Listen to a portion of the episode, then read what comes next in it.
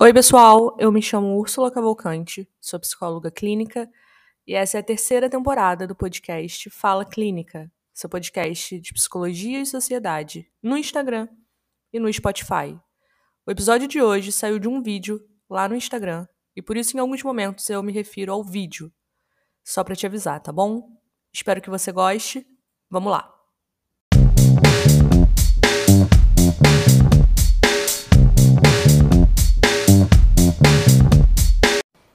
Oi, pessoal. O vídeo de hoje não é um vídeo alegre e diferente do nosso último vídeo, não vai ser sobre amor, infelizmente. Esse vídeo é muito mais um comentário daquilo que me incomodou, daquilo que eu refleti. Então ele veio muito mais como uma reflexão minha para você, né, sobre o absurdo que aconteceu essa semana. Na verdade, esses dias, anteontem, acredito eu, do momento que eu tô gravando esse vídeo. Provavelmente a essa altura você também já viu o monarca defendendo a existência de um partido nazista no podcast dele.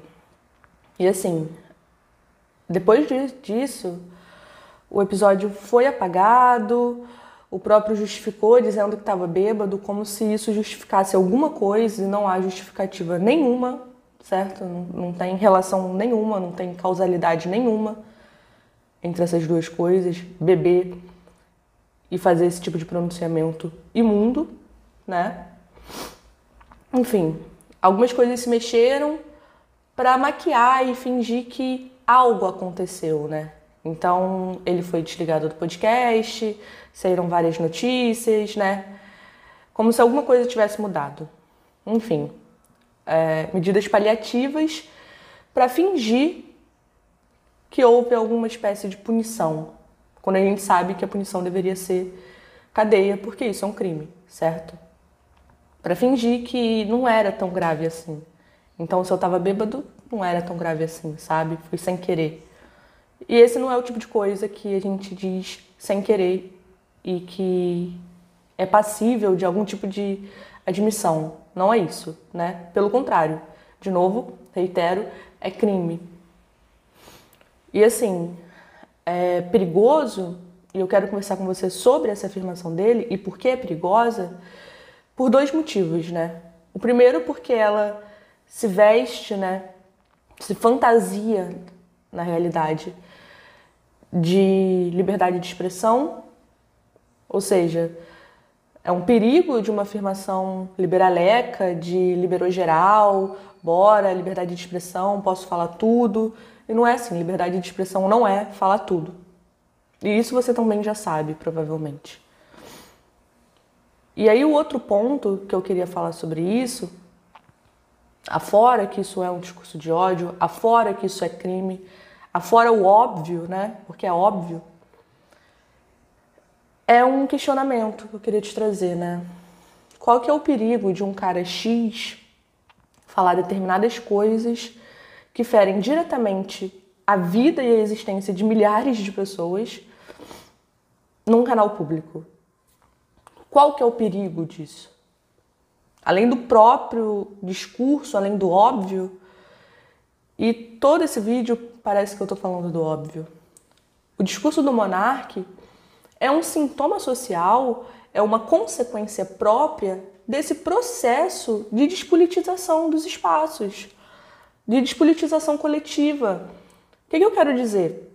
O discurso dele é uma consequência desse papo furado de religião, política e futebol não se discute.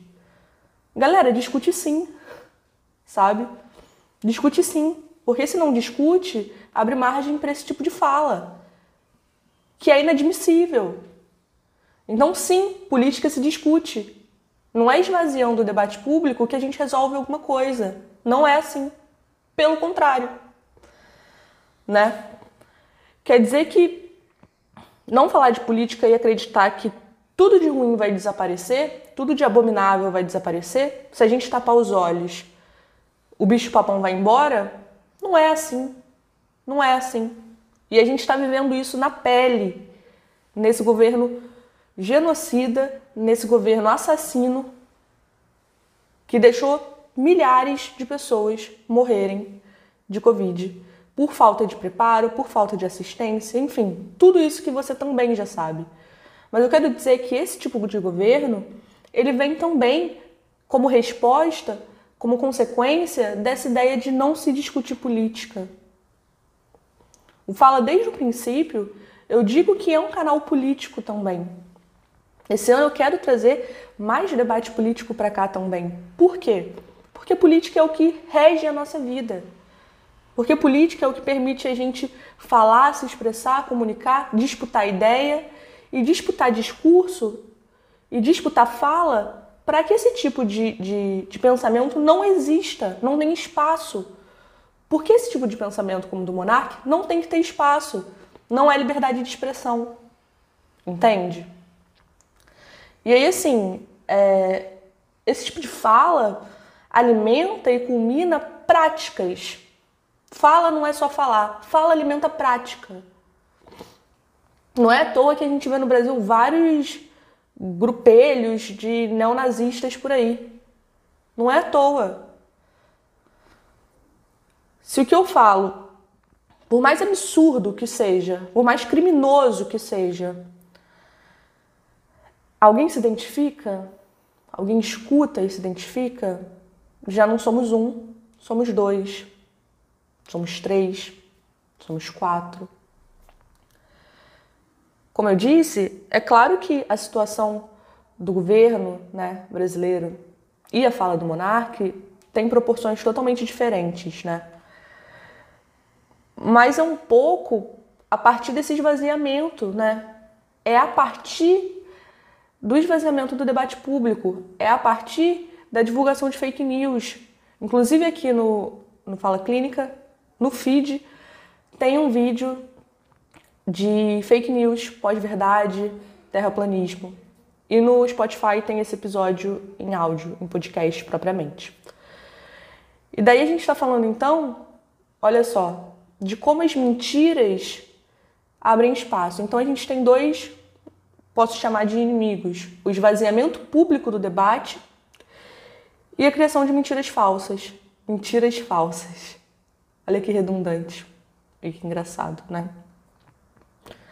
Então a gente tem esses dois inimigos que abrem margem, que abrem caminho para falas problemáticas, para falas criminosas.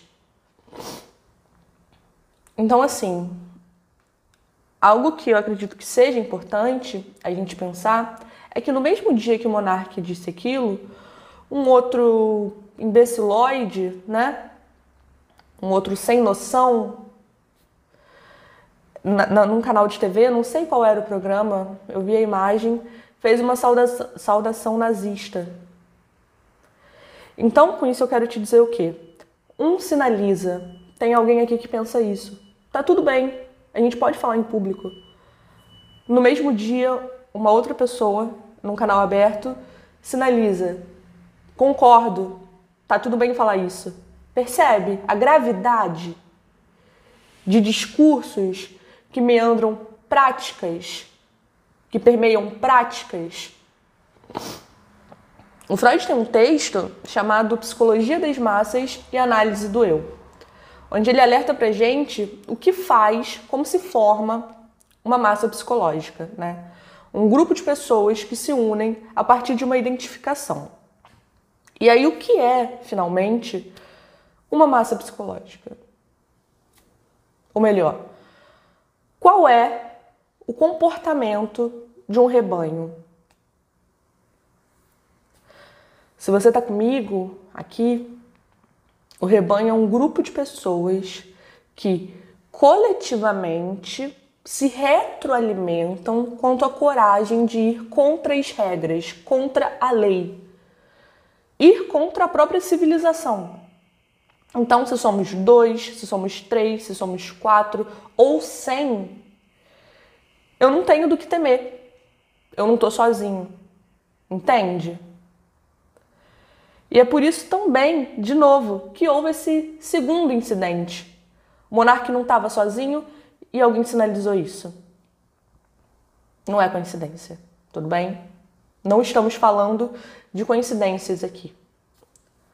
É na massa que um tanto de pensamentos rechaçados individualmente se transformam em atos. É na massa que tudo de mais indecoroso que eu penso, se tem uma massa que pensa a mesma coisa, eu consigo força para mostrar. Porque daí não sou só eu. A própria crítica dos indivíduos, será que isso é errado? Será que isso é certo? Ela baixa numa massa psicológica quando ela faz parte de um rebanho, certo? E aí, assim, um exemplo bobo, muito bobo disso, para você entender e para a gente pensar. Aquela tia, mãe, prima, vizinha que votou 17 nas últimas eleições, que não concorda com 97% do, do pleito do Bolsonaro, mas queria mudança. Né? Existem dois tipos de massas: massas efêmeras, que são para um objetivo específico, e as massas duras, o núcleo duro da massa. Essa massa efêmera votou: quero mudança, quero mudança, quero mudança. Com um debate político esvaziado, não houveram outras opções. Votou 17. Mesmo não concordando, abaixou a crítica. Mas existe um outro grupo. E é esse grupo que mantém, por exemplo, o Bolsonaro hoje no governo, que é esse núcleo duro do eleitorado, né? Que tem consistência, que é, assim, sem querer generalizar, não é isso, mas é o que as pesquisas mostram. O núcleo duro do Bolsonaro é o núcleo evangélico, a base evangélica e a base militar. E aí, assim, esse núcleo duro se identifica. É isso que eu quero dizer. E juntos se retroalimentam no liberou geral, né? Por exemplo, os comentários homofóbicos, homofóbicos e racistas que a gente já cansou de ouvir.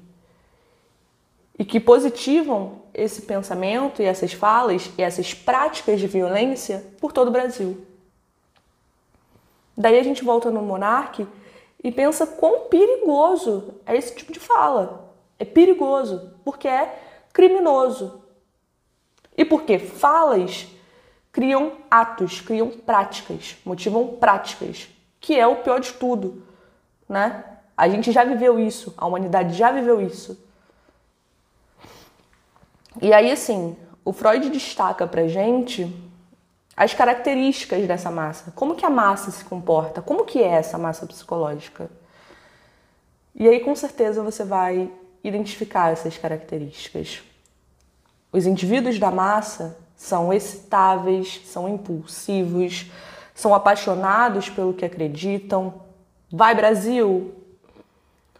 Inconsequentes, inclinados ao extremo. Esses esquerdistas de merda, não é? Acríticos, não refletem sobre o que fazem ou sobre o que falam. Facilmente manipuláveis. Uma fake news no zap já dá conta de responder muita coisa. Agressivos e sem a menor consciência de si.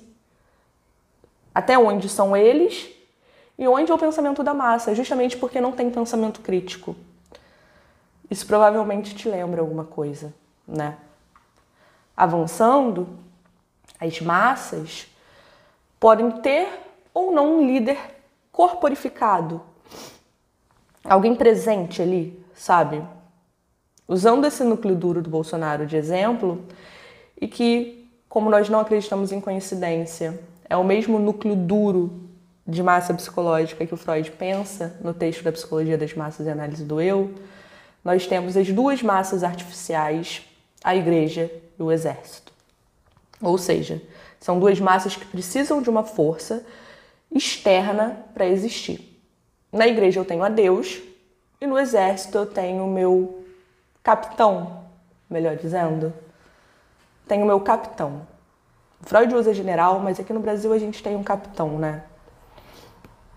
Em todo caso, eu sou parte de algo muito maior. né? Quase dos soldados brasileiros e patriotas. Tá aí essa palavra, patriotas. Eu sou patriota, né? Me conecto com o meu líder, com o meu capitão e com os meus iguais, patriotas como eu. A gente acredita na família, nos costumes, no direito de ter uma amante, no direito de ser homofóbico, porque é contra a Bíblia. Eu sou acrítico, lembra? Eu trabalho de segunda a sexta, tenho uma amante no fim de semana ou no meio da semana e vou na igreja. Assim, olha quão hipócrita, né? É, isso é discussão para um, um outro episódio, para um outro vídeo, para um outro momento sobre o porquê os mais corretos têm algumas questões, enfim. E aí, por que a fala do monarque é problemática, além do óbvio, que é criminosa? Porque a fala dele incita, alude que tem espaço para esse tipo de fala, que tem espaço para esse tipo de posicionamento. E não tem. Não deve ter. Certo? Isso mostra para quem está de fora de que, de novo, tá tudo bem falar em público. Nós podemos ser uma massa. Deveriam ter direito? Não, não tem direito. E liberdade de expressão não é isso. Fora que, assim, sendo mais direta com você, quem ama o seu próprio grupo, sem menor pensamento crítico sobre ele, no final do dia tá amando um espelho, né? Enfim. Esse vídeo é muito mais uma reflexão, como eu disse no começo, disso que não me desceu e que eu tô dividindo com você. Vamos ficar por aqui. Um beijo e a gente vai se falando.